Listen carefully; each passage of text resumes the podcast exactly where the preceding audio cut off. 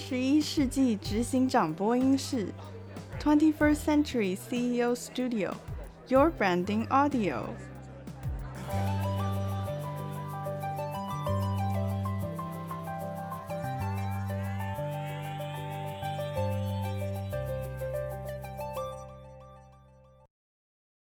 大家好，我是 Gina Branding 的 Gina。Gina，我承蒙大家的企业的厚爱。其实呢，在过去十几年来，我服务非常多中小企业有关于品牌再造的工程。今天非常荣幸担任二十一世纪执行长播音室的引言人，而且非常开心，我们邀请到和明纺织李桂林副总经理来到现场。我们知道台湾的非常多的传统产业，其实在创业者经营多年之下。它面临非常多所谓传承及转型的一个问题，尤其是所谓的传承，它常常会受到非常多的限制；转型也会受到非常多客户及市场通路的约束，因此它有一些事情呢没办法做。可是我们今天非常开心，我们邀请到台湾国际知名的纺织品牌和明纺织。的李桂林副总经理来到现场，由于是和明纺织，其实是身为国际知名的 Burberry 等等这些品牌服务的一个专有的企业。当然，李副总身为企业二代接班团队之一，他们其实在过去一二十年来做了非常多跟同业不同方式的策略规划，而且去进行突破同业。不同制造者思维的一个转型的策略做法，并且在产业间闯出了和明纺织自己的路。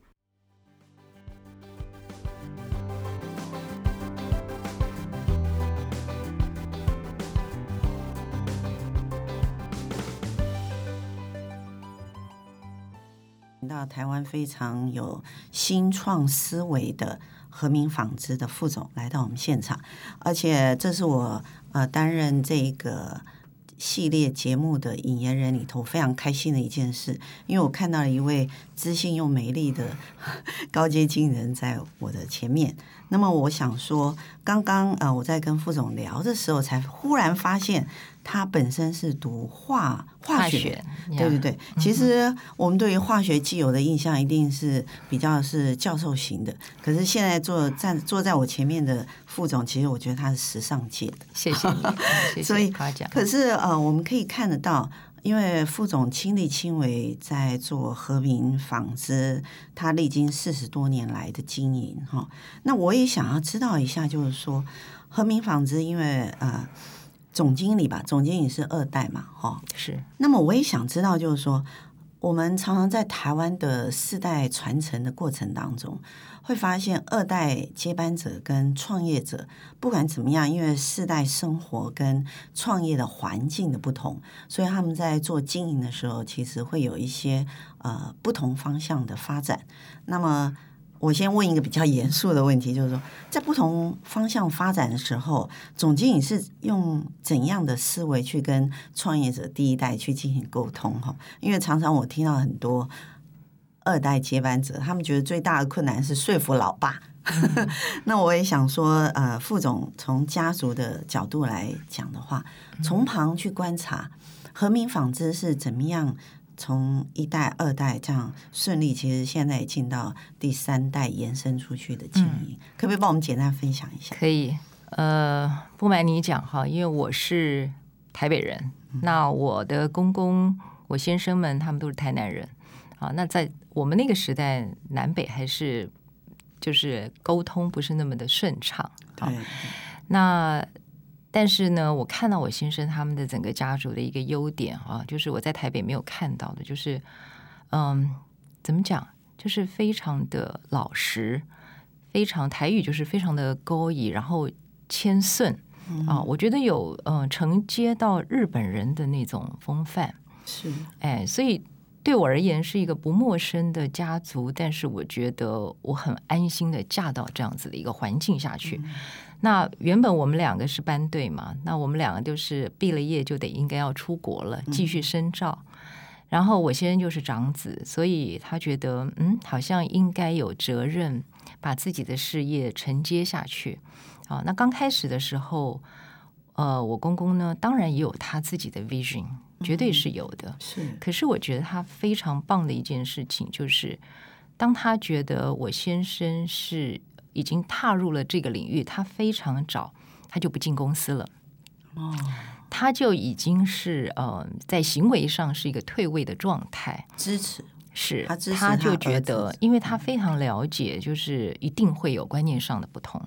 比如说我呃，我公公那个时代呃所买的机器都是日系为主，是都是日系的啊，不管是染纱啦、织布这些。那我先进去之后呢，我们的想法就是我们要跟着欧洲走。嗯，所以我们从我们的设备开始，染纱的设备、浆纱的设备、织布的设备。和明在那个就是我们接位的时候，我们就全部走欧洲的路线，瑞士的、德国的、意大利的，就这三个体系为主轴。那如果说我公公呃在里头参与整个 operation 的时候，他一定会有他的意见，是是，但他非常的聪明，所以他就不进公司了。他不进公司，他就去呃游山玩水。啊，然后让我们觉得我们应该要全力以赴的把我们的理念贯彻下去，因为我觉得这真的就是我们的责任，没有任何的借口。是是，对。那另外一个例子就是说，我还记得我那时候因为在台湾嘛，非常忙碌，在我生孩子的时候，我就跟我先生说，我希望到国外去生孩子。嗯。啊，我说我要到美国去，我说要不然我生下来就是土地公三条杠了。我说太忙了，然后我们就在前一天跟我公公说，哎，我们要去美国生孩子了。他只讲了一句话，他说：“你们是孩子的父母，你们自己做决定就好。”啊，所以呃，我觉得我非常非常的尊敬我的公公。是，其实其实按照我们一般人的认知啊，因为台南是一个呃，我们知道，如果说台南人嫁娶媳妇或者嫁女儿，他是用六色大饼，好去作为那个婚宴的那个赠礼。所以一般来说，台南人尤其是创业者老一辈，他们其实有一些比较传统的家族的概念，尤其是长幼有序的概念。那这样听起来的话，其实和民到今日的改变，其实真的就是创业者他一个很重要的一个思维，就是他一方面叫做授权，好。那感觉起来，您公公也不太像是日系时时代的人，感觉比较像是欧美那时候很开放式的哦的思维，所以也才让何明有一个完全在总经理接班的时候有一个非常大面向的一个领导力的一个权力下放。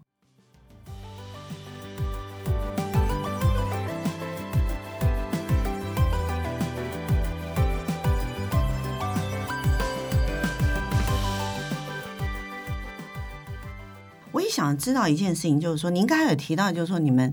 呃当时就做了一个比较大呃制造方面器材的选用，是完全走欧系的方式。是，为欧系跟日系这一块的机器有什么样？我们一般人啊，因为我们听友还是在纺织业里头不是专家，是，所以我们想知道，嗯，那有很大的差别吗？嗯，我觉得日系的设备啊，他们讲求的是效率，嗯。啊，就是呃，我还记得，就是以织机拿来当比率好了，嗯、就是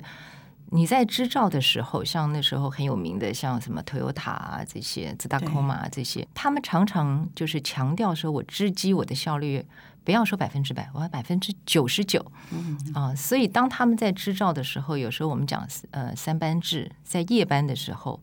他们是有能力夜班不不用有人在雇的。因为也停不了几台机器，嗯，啊，就是说他们的设备强调的就是说效率，productivity。欧系他们强调的是能够生产比较多样化、比较复杂，啊，然后当然他们也有他们机器的一些精准度，嗯，啊，那所以呃，在我们投入这样子的一个事业的时候，我们就觉得今天和明我们要的不是规模，嗯。我们要的就是如何能够生产具附加价值的商品，所以我们在于机器的选择上，我们基本上都是选择它的效能，嗯，它的整个对于这些商品的一些制造的弹性是比较范围大的这些机器为主轴。所以这样听起来，很早总经理跟您其实就已经有思考到，就是说以和明这样的企业体，未来在市场上最好的定位就是可以服务更多元的客户。是因为日系机器听起来就是说，你如果设定好规格以后，它其实是非常 on time，嗯，没错，然后它的效率。也是非常好，是哦，良率啦。我们说在制造上面，良率是非常高的。是可是它的制造弹性就是说，如果它换在短时间之内要换不同客户的制造的时候，可能它花的时间比较多。嗯，或许是呃根本不适用。对啊，就是它本身机器的设定的目标不一样。嗯，是是。那这样子的话，是不是也把和明当时在呃您公公创业第一代的客户的这个呃市场？又做一个比较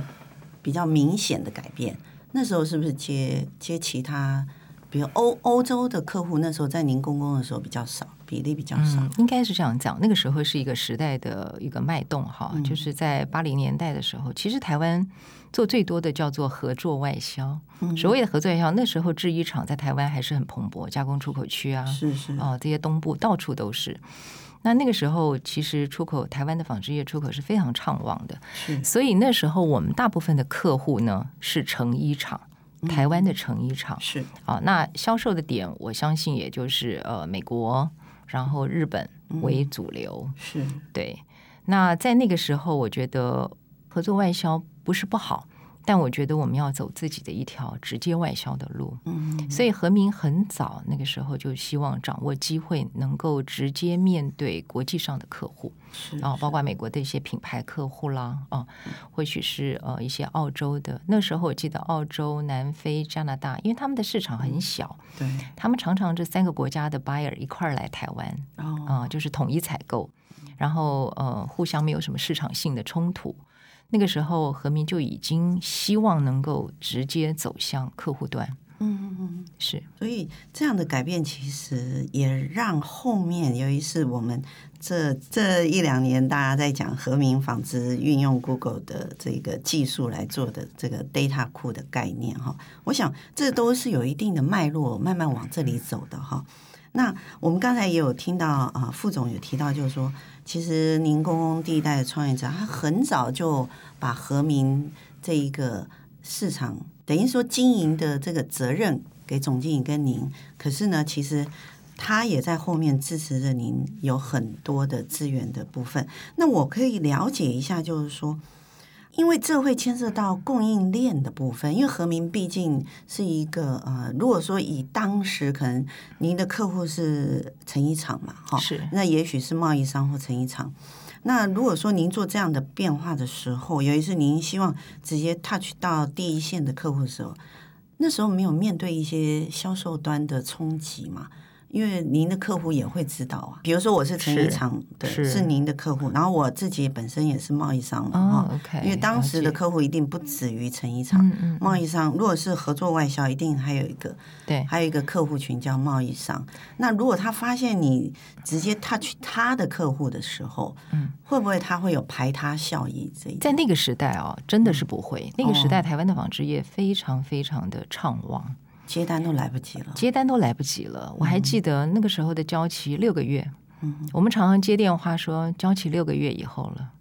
对，那个时候就是如何的外销，如何的冲订单，嗯、如何的把这整个客户源做大。嗯，对，我觉得那个时代没有那个冲突性的问题，没有，只有选择的问题，就是说你想要走呃哪一个国家，你想要选择哪一个客户。嗯，对，那个时代。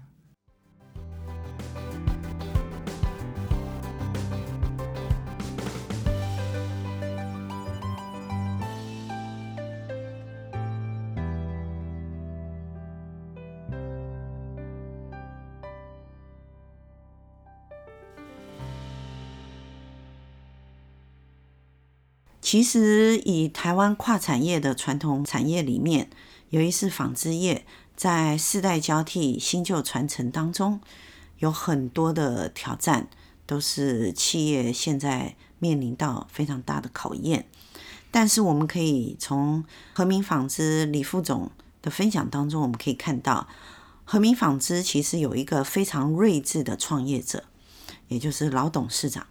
他在非常早的时候，他就完全授权给第二代，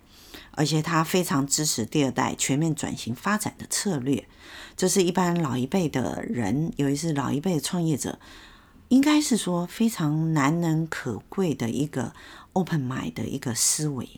因为有很多老一辈创业者，他因为有一些企业经营的压力，还有一些老员工的经营的责任，所以他对于所谓改变企业经营的市场策略的时候，他会比较担心。因此呢，传产在转换一个时间点当中，它的速度会比较缓慢。但是我们在和明纺织这个企业身上，其实看不到这件事情。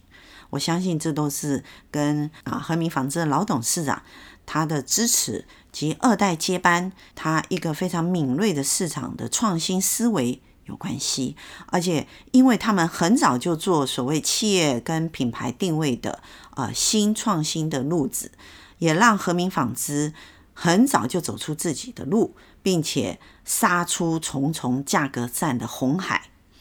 创造了。具高度经济价值的产品新蓝海的市场，成功在国际市场当中站稳和明纺织的地位。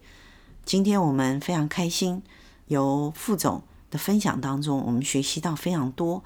我们期待下一次和明纺织副总在我们分享更多有关于消费性市场上，或者是客户端对他们的回馈，我们可以学习到更多。谢谢和明纺织的副总。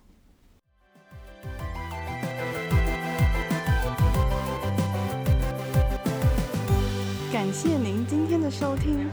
Twenty First Century CEO Studio，Your Branding Audio。